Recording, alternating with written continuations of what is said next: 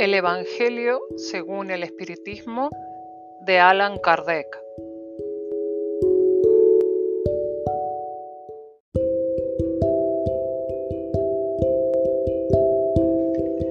Capítulo 1 Yo no he venido a destruir la ley.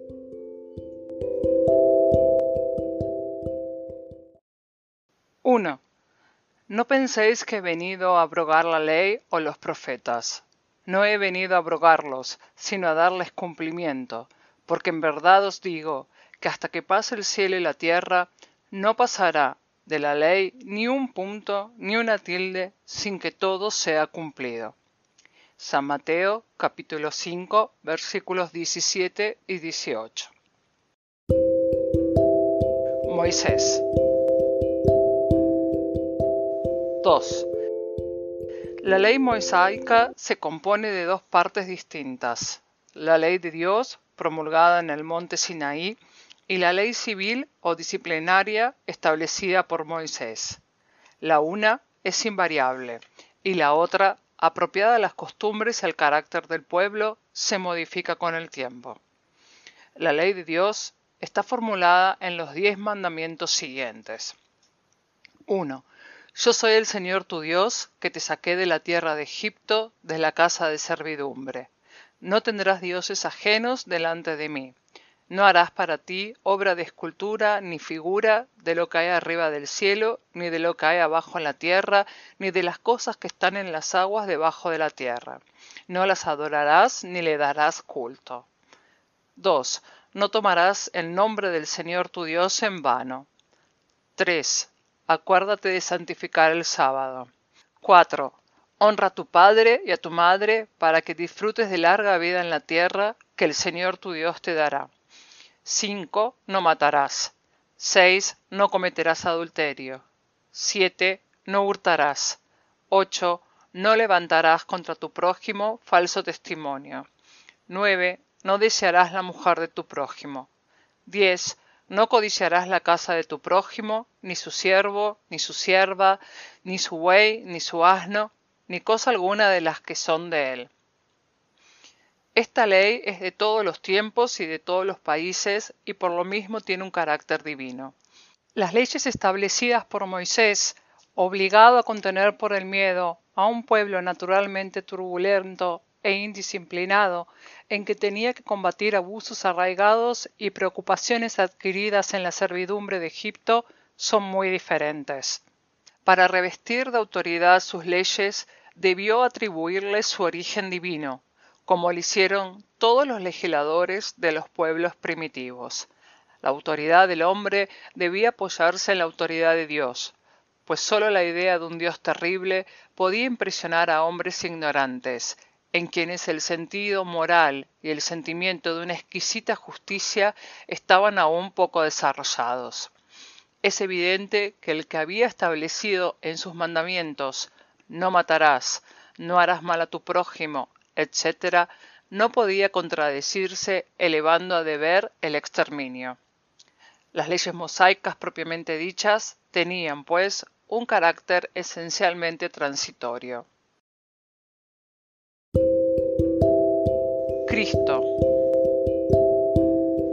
3. Jesús no vino a destruir la ley, es decir, la ley de Dios, vino a darle cumplimiento, esto es, a desarrollarla, a darle su verdadero sentido y a adecuarla al grado de desarrollo de los hombres. Por esto se encuentra en esa ley el principio de los deberes para con Dios y el prójimo, que son la base de la doctrina. En cuanto a las leyes de Moisés propiamente dichas, por el contrario, las modificó en profundidad, tanto en el fondo como en la forma. Combatió constantemente los abusos de las prácticas exteriores y las falsas interpretaciones, y no pudo someterlas a una reforma más radical que reduciéndolas a estas palabras.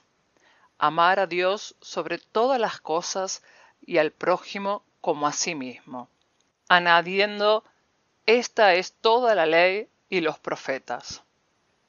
Con esas palabras el cielo y la tierra no pasarán sin que todo sea cumplido hasta un tilde, Jesús quiso decir que era menester que la ley de Dios recibiese su cumplimiento, es decir, que fuese practicada por la tierra en toda su pureza, con todo su desarrollo y todas sus consecuencias, pues ¿de qué serviría haber establecido esta ley si quedase subsistente el privilegio de algunos hombres o de un solo pueblo? Siendo todos los hombres hijos de Dios, son, sin distinción, objeto de una misma solicitud. 4. Pero la misión de Jesús no fue simplemente la de un legislador moralista sin más autoridad que su palabra, sino que vino a cumplir las profecías que anunciaron su venida. Recibía esa autoridad de la naturaleza excepcional de su espíritu y de su visión divina. Vino a enseñar a los hombres que la verdadera vida no está en la tierra, sino en el reino de los cielos, a enseñarles el camino que conduce a ella, los medios para reconciliarse con Dios y hacer presentir la marcha de las cosas futuras para el cumplimiento de los destinos humanos. Sin embargo, no lo dijo todo, y sobre muchos puntos se limitó a dejar el germen de verdades que él mismo declara que no podían ser comprendidas. Habló de todo, pero en términos más o menos explícitos, porque para entender el sentido oculto de aquellas palabras era preciso que ideas nuevas y conocimientos nuevos vinieran a dar la clave, y estas ideas no podían venir antes de cierto grado de madurez del espíritu humano. La ciencia debía contribuir poderosamente al nacimiento y al desarrollo de estas ideas. Luego, era preciso dar a la ciencia el tiempo para progresar. Espiritismo. 5. El espiritismo es la nueva ciencia que viene a revelar a los hombres, con pruebas irrecusables, la existencia y la naturaleza del mundo espiritual y sus relaciones con el mundo corporal. Nos lo presenta no como una cosa sobrenatural, sino al contrario, como una de las fuerzas vivas y que incesantemente obran en la naturaleza, como el origen de una multitud de fenómenos incomprensibles hasta ahora y relegados, por esta razón, al dominio de lo fantástico y de lo maravilloso. A estas relaciones es a las que Cristo hace alusión en diferentes circunstancias, y por esto muchas de las cosas que dijo han sido ininteligibles o falsamente interpretadas. El espiritismo es la clave con que todo se explica con facilidad. 6. La ley del Antiguo Testamento está personificada en Moisés y la del Nuevo en Cristo. El espiritismo es la tercera revelación de la ley de Dios, pero no está personificado en ningún individuo, porque es producto de la enseñanza dada, no por un hombre, sino por los espíritus, que son las voces del cielo en todas las partes de la tierra y por multitud de innumerables intermediarios. Es, en cierto modo, un ser colectivo que comprende el conjunto de los seres del mundo espiritual, viniendo cada uno a traer a los hombres el tributo de sus luces para hacerles conocer aquel mundo y la suerte que en él les espera. 7. Así como Cristo dijo, no vengo a destruir la ley, sino a cumplirla, el espiritismo dice también, no vengo a destruir la ley cristiana, sino a cumplirla no enseña nada contrario a lo que enseñó Cristo, pero desarrolla, completa y explica en términos claros para todo el mundo lo que se dijo bajo la forma alegórica, viene a cumplir en los tiempos predichos lo que Cristo anunció y a preparar el cumplimiento de las cosas futuras. Es pues obra de Cristo que Él mismo preside, así como a la regeneración que se opera y prepara el reino de Dios en la tierra, como igualmente anunció. Alianza de la ciencia y la religión. 8. La ciencia y la religión son las dos palancas de la inteligencia humana. La una revela las leyes del mundo material, la otra las leyes del mundo moral. Pero teniendo las unas y las otras el mismo principio que es Dios, no pueden contradecirse. Si una es la negación de la otra, la una tiene necesariamente razón y la otra no, porque Dios no puede querer destruir su propia obra. La incompatibilidad que se ha creído ver entre estos dos órdenes de ideas se debe a una falta de observación y al sobrado exclusivismo de una y otra parte. De esto ha derivado un conflicto del que han nacido la incredulidad y la intolerancia. Han llegado los tiempos en que las enseñanzas de Cristo deben recibir su complemento, en que el velo echado a propósito sobre algunas partes de esas enseñanzas debe levantarse, en que la ciencia, dejando de ser exclusivamente materialista, debe tomar en cuenta el elemento espiritual, y en que la religión, cesando de desconocer las leyes orgánicas e inmutables de la materia, apoyándose la una en la otra y marchando estas dos fuerzas de concierto, se presten mutuo apoyo. Entonces la religión, no siendo ya desmentida por la ciencia, adquirirá un poder indestructible, porque estará conforme con la razón y porque no podrá oponérsele la irresistible lógica de los hechos.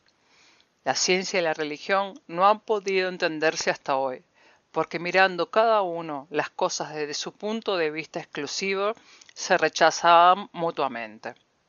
Faltaba algo para llenar el vacío que las separaba, un lazo que las aproximase. Este lazo consiste en el conocimiento de las leyes que rigen y entrelazan el mundo espiritual con el mundo corporal leyes tan inmutables como las que regulan el movimiento de los astros y la existencia de los seres. Una vez patentizadas estas relaciones por la experiencia, se ha hecho una nueva luz. La fe se ha dirigido a la razón, la razón no ha encontrado nada ilógico en la fe y el materialismo ha sido vencido. Pero en esto, como en todo, hay personas que se quedan rezagadas hasta que son arrastradas por el movimiento general que las aplasta, si quieren resistir en vez de entregarse a él. Es una verdadera resolución moral la que se opera en este momento y trabaja los espíritus. Después de haberse elaborado durante más de 18 siglos, llega a su cumplimiento y va a marcar una nueva era de la humanidad. Las consecuencias de esta revolución son fácilmente previsibles. Debe introducir en las relaciones sociales inevitables modificaciones y no está en manos de nadie el oponerse a ellas porque entran en los designios del Todopoderoso y son consecuencia de la ley del progreso, que es una ley de Dios.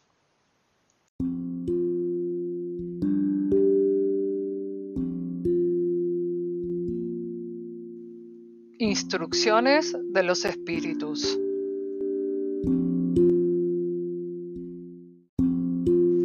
La nueva era. 9.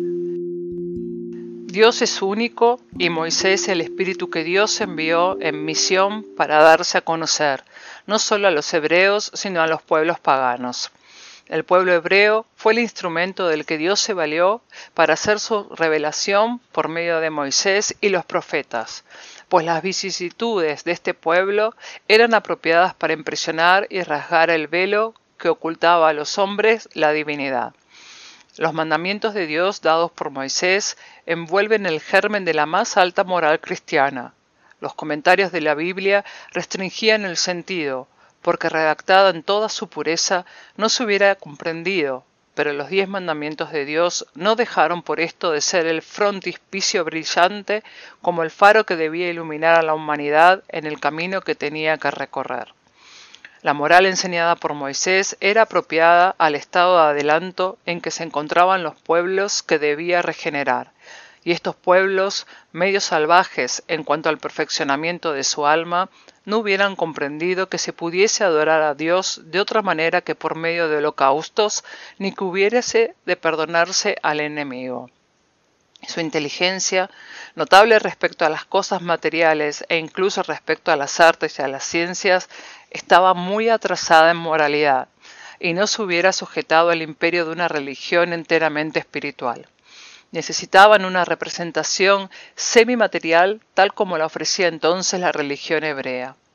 Así es que los holocaustos hablaban a sus sentidos, mientras que la idea de Dios hablaba a su espíritu. Cristo fue el iniciador de la más pura moral, la más sublime, de la moral evangélica cristiana que debe renovar el mundo, reunir a los hombres y hacerlos hermanos, que debe hacer brotar de todos los corazones humanos la caridad y el amor al prójimo y crear entre todos los hombres una solidaridad común, en fin, de una moral que debe transformar la tierra y hacer de ella una morada para espíritus superiores a los que hoy la habitan. Es la ley del progreso a la que está sometida la naturaleza que se cumple, y el espiritismo es la palanca de que Dios se sirve para hacer avanzar a la humanidad. Han llegado los tiempos en que las ideas morales deben desarrollarse para realizar los progresos que entran en los designios de Dios, siguiendo el mismo camino que han recorrido las ideas de libertad y que fueron sus precursores. Pero no creáis que este desarrollo se realizará sin luchas. No, esas ideas necesitan para llegar a la madurez sacudimientos y discusiones con el fin de llamar la atención de las masas.